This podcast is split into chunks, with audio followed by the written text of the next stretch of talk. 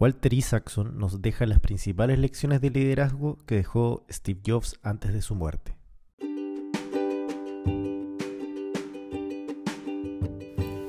Bienvenidos a un nuevo capítulo de Sundoku, escucha resúmenes de libro, donde semana a semana vamos a ir desempolvando, resumiendo y comentando diversos libros relacionados a desarrollo personal, finanzas, espiritualidad y un poco más.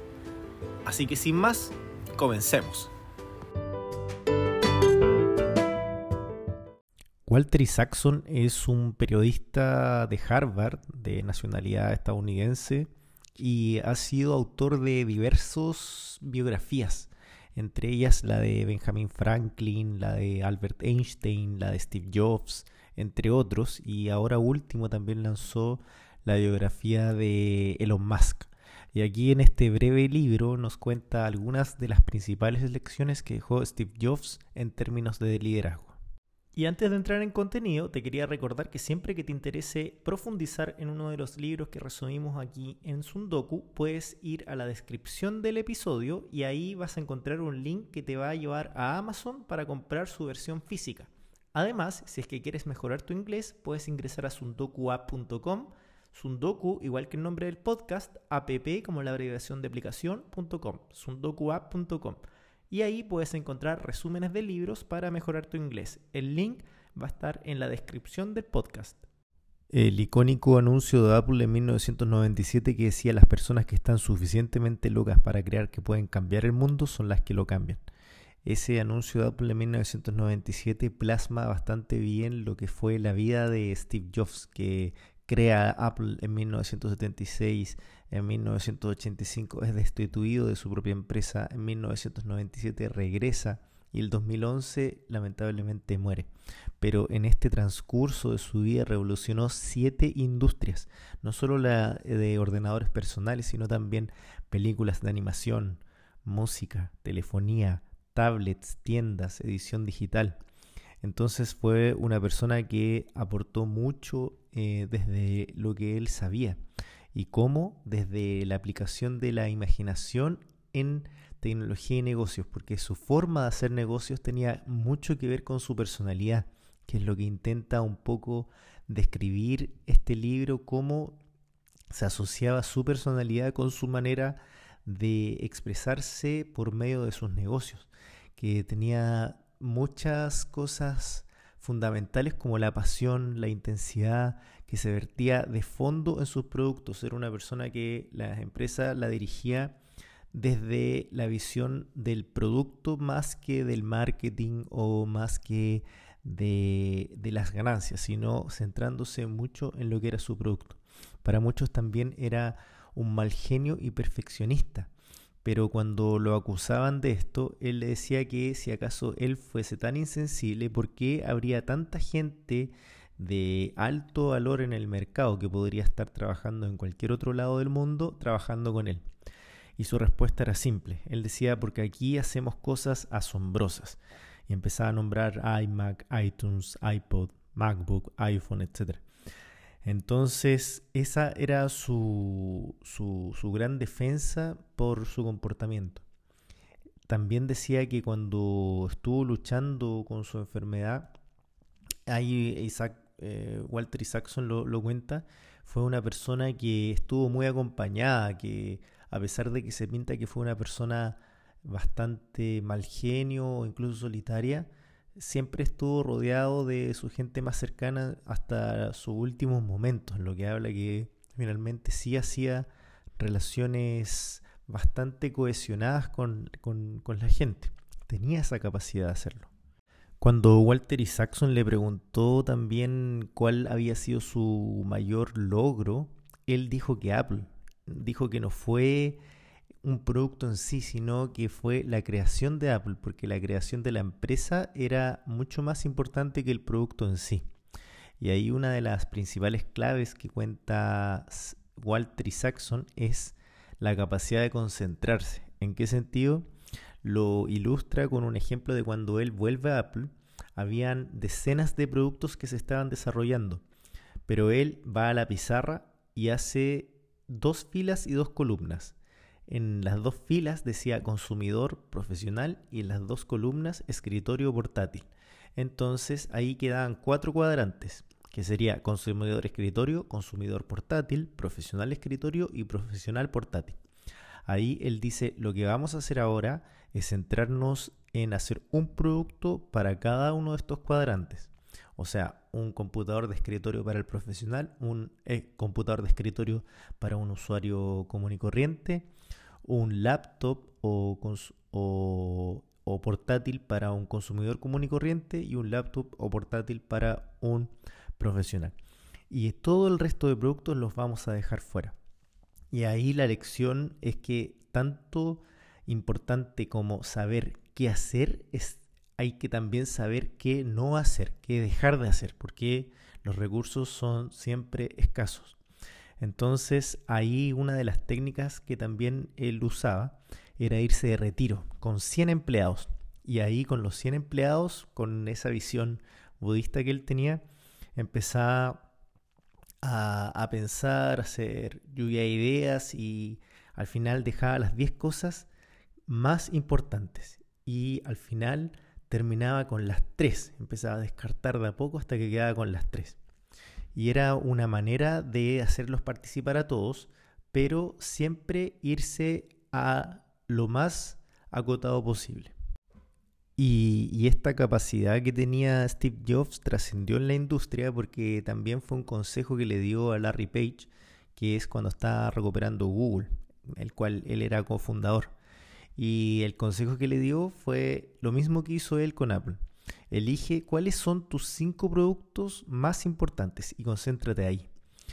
Porque si no, te vas a terminar convirtiendo en Microsoft, que hace y hace productos y no son todos como de excelencia, según él. Ahí lo decía de manera, naturalmente, de manera peyorativa. Entonces, ahí este Larry Page continuó con su consejo y se centró en esa época principalmente en Google Plus y un par de productos más que los llevó al máximo nivel. Y fue de suma importancia ese consejo de Steve Jobs para Google. Un segundo consejo o lección que deja Steve Jobs según Walter Isaacson es que tenía la capacidad de simplificar. Su habilidad, esa que había desarrollado gracias a esa mentalidad zen, era que buscaba siempre la sencillez y uno de sus inspiraciones fue el Atari, este tipo de juegos antiguos donde simplemente habían dos botones, las instrucciones eran extremadamente sencillas y no necesitabas mucho para aprender a hacer qué tenías que hacer. Esa era lo mismo que él quería hacer con sus productos, que sea lo más intuitivo posible. Y ahí cuando conoció a Johnny Ive, que era el diseñador de Apple, conoció su alma gemela porque tenían la misma visión minimalista, donde la ausencia del desorden era el mínimo indispensable, pero además lo importante era maximizar la simplicidad. Tercera lección, responsabilízate del proceso. Concéntrate, simplifica, responsabilízate del proceso. Y ahí lo ilustra con un ejemplo cuando él hacía una integración total de lo que significaba Apple. Porque tenemos que, por ejemplo, en el lado de Microsoft, tenía todo o cada una de sus partes integradas o había que integrarlas desde distintos proveedores. Pero en el caso de Apple, tanto el hardware como el software y los periféricos estaban interconectados y eran diseñados por el mismo Apple. Entonces ahí, ¿qué pasaba? Había mucho menos posibilidad de error. Y al principio eso podía ser que generara mucho más costo, pero a largo plazo daba una mucho mejor interfaz, mucho mejor experiencia de usuario y por lo tanto adquiría más clientes a largo plazo. Y el, argumento de Apple era que ningún usuario quería tener que estar integrando o instalando drivers o haciendo instalaciones ajenas a lo que es el uso final o para lo que quieren finalmente su, su producto. Otra lección fue que cuando te quedes atrás tienes que dar un salto hacia adelante. O sea, concéntrate, simplifica, responsabilízate del proceso y cuatro, cuando te quedes atrás, da un salto hacia adelante. Y ahí pone el ejemplo de cuando logró el éxito con el iPod. Ahí primero vio que era altamente probable que los celulares vayan adquiriendo todas estas funciones que tenía el iPod, que es particularmente música. Entonces ahí decidió que el iPhone tenía que tener todas las particularidades que tenía el iPod. Y su visión era que si tu producto no se devora a, tu otro producto, entonces la competencia lo hará. Y siempre estaba con esa mentalidad de que sus propios productos tenían que competir entre sí.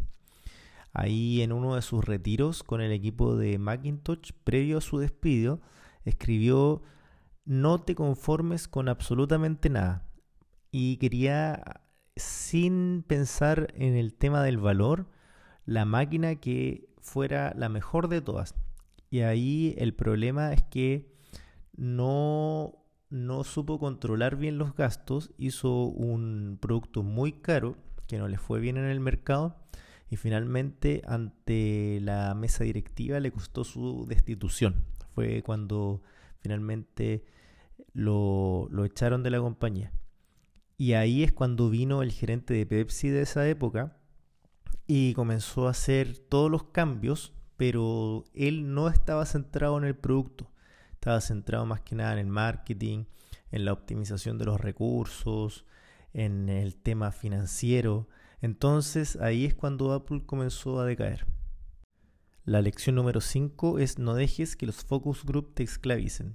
Entonces, 1. Concéntrate. 2. Simplifica. 3. Responsabilízate del proceso. 4. Cuando te quedes atrás, da un salto hacia adelante. Y 5. No dejes que los focus group te esclavicen. Y ahí cuando le hablan de focus group, Steve Jobs rápidamente cita a Henry Ford que decía que si le hubiera preguntado a la gente qué quería, la gente habría contestado un caballo más rápido. Ahí para Steve Jobs, por su influencia en el budismo, le da mucha importancia a la intuición, entendiendo la intuición como las decisiones que puedes tomar por la sabiduría acumulada por la experiencia que tienes.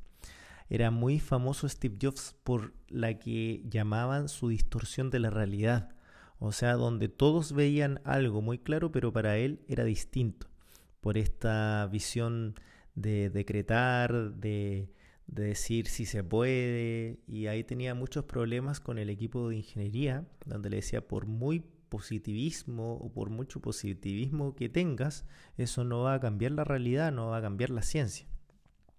Y lo ilustra con un encuentro que tuvo con el equipo de ingeniería cuando querían reducir el tiempo de encendido del computador en 10 segundos y Steve Jobs le decía, quiero que lo reduzcas en 10 segundos. El equipo de ingeniería replicaba, no se puede. Y después le decía, ¿qué pasa si te digo si es que no logras hacer eso, se pierden vidas? Bueno, ahí probablemente trataría de hacerlo distinto, decían. Entonces ahí Steve Jobs iba a la pizarra y multiplicaba 10 segundos por la cantidad de computadores que tenían en el mercado. Y le decía, mira, esta cantidad de segundos equivale a esta cantidad de vías que serían las que estás salvando si es que logramos reducir este tiempo. Y después de un año lograron reducirlo en 28 segundos. También era una persona excesivamente perfeccionista. A veces veía sus modelos y si no se sentía 100% satisfecho, volvía a diseñar todos de cero. El perfeccionismo de hecho lo llevó a tal punto que afectaba lo que no se veía por ejemplo, el circuito interno de la máquina, que nunca iba a estar expuesto al público, a él le gustaba que estuviera bien definido, bien diseñado y que se estuvieran alineados los cables, el chip, todo. Y cuando le decían, pero ¿por qué vamos a gastar tanto trabajo en esa parte si no agrega ningún valor eh, al producto? Y él sacaba la cita de su padre, que era carpintero, que decía, un buen carpintero hace la parte trasera del armario tan bien como la posterior, incluso si nadie la ve. 6. Trabaja con los mejores. Ahí 1. Concéntrate. 2. Simplifica. 3. Responsabilízate del proceso. 4. Cuando te quedes atrás, da un salto hacia adelante. 5. No dejes que los focus group te esclavicen. Y 6. Trabaja con los mejores. Y aquí cuando le preguntaban si creía que podría haber conseguido lo mismo, pero siendo una persona más amable, él decía, bueno, tal vez, pero yo no soy así. Y ahí apelaba su origen, que era de clase media californiana, de un, de un estrato social clase media total, y decía que él simplemente era de esa manera. Y que para Walter y Saxon también era un error entender la brusquedad de Steve Jobs sin antes entender también su capacidad de crear lazos, porque él también tenía esta capacidad de crear lazos con la gente y luego era, era brusco. Entonces era capaz de hacer trabajar más horas a personas que podrían haber trabajado en cualquier otra industria y con jefes mucho más amables. También le gustaba fomentar reuniones cara a cara. Ahí él creía que la creatividad se encontraba en las reuniones espontáneas. Dispuso, por ejemplo, cuando diseñó el edificio de Pixar, reformó para potenciar los encuentros, la colaboración casual, porque ahí decía que en el cara a cara es cuando realmente se encontraba la innovación. 8. Mantén una visión general sin olvidar los detalles. Entonces, uno, concéntrate, luego simplifica, responsabilízate del proceso. Cuando te quedes atrás, da un salto hacia adelante. No dejes que los focus group te esclavicen. Trabaja con los mejores, fomenta reuniones cara a cara. Y 8. Mantén una visión general sin olvidar los detalles. Y aquí ponen el ejemplo de los 2000, hay un, los últimos años que tuvo de vida Steve Jobs donde estaba pensando esta manera revolucionaria de cambiar la manera de acceder a nuestra información, donde hasta el momento el núcleo habían sido los laptops, los computadores de escritorio, etc. Y estaba cambiando a la nube, se estaba comenzando a ir todo a la nube y empezar a esta capacidad de sincronizar tus archivos o tus distintos dispositivos para poder acceder desde cualquiera de ellos cuando Steve Jobs estaba pensando esta manera, este nuevo paradigma de acceder a tu información, no tampoco dejaba de lado el tornillo que tenía que llevar, por ejemplo, el nuevo iMac. Y por último, 9, combina humanidades y ciencia. Entonces tenemos 1, concéntrate, 2, simplifica, 3, responsabilízate del proceso, 4, cuando te quedes atrás, da un salto hacia adelante, 5, no dejes que los focus group te esclavicen, 6, trabaja con los mejores, 7, fomenta reuniones cara a cara, 8, mantén una visión general sin olvidar los detalles. Y 9, combina humanidades y ciencia. Y esto habla mucho de lo que fue la crianza de Steve Jobs, que desde pequeño siempre se sintió una persona más de letras que de números, pero le gustaba también mucho la electrónica.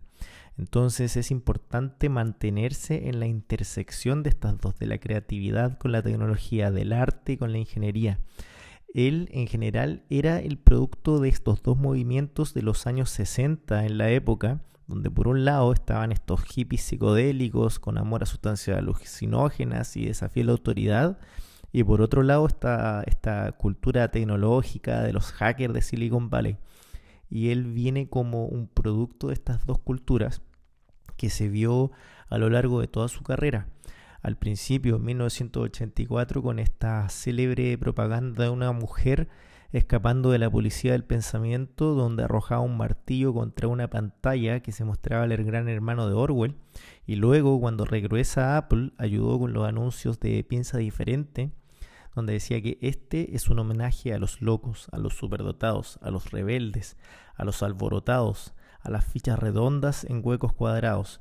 Aunque algunos los vean como locos, nosotros los vemos como genios, porque los bastante locos para pensar que pueden cambiar el mundo son los que lo cambian.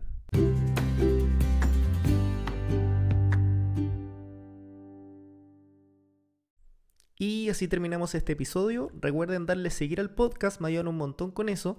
Déjame tus comentarios de qué te parece este libro en mi Instagram edo-far.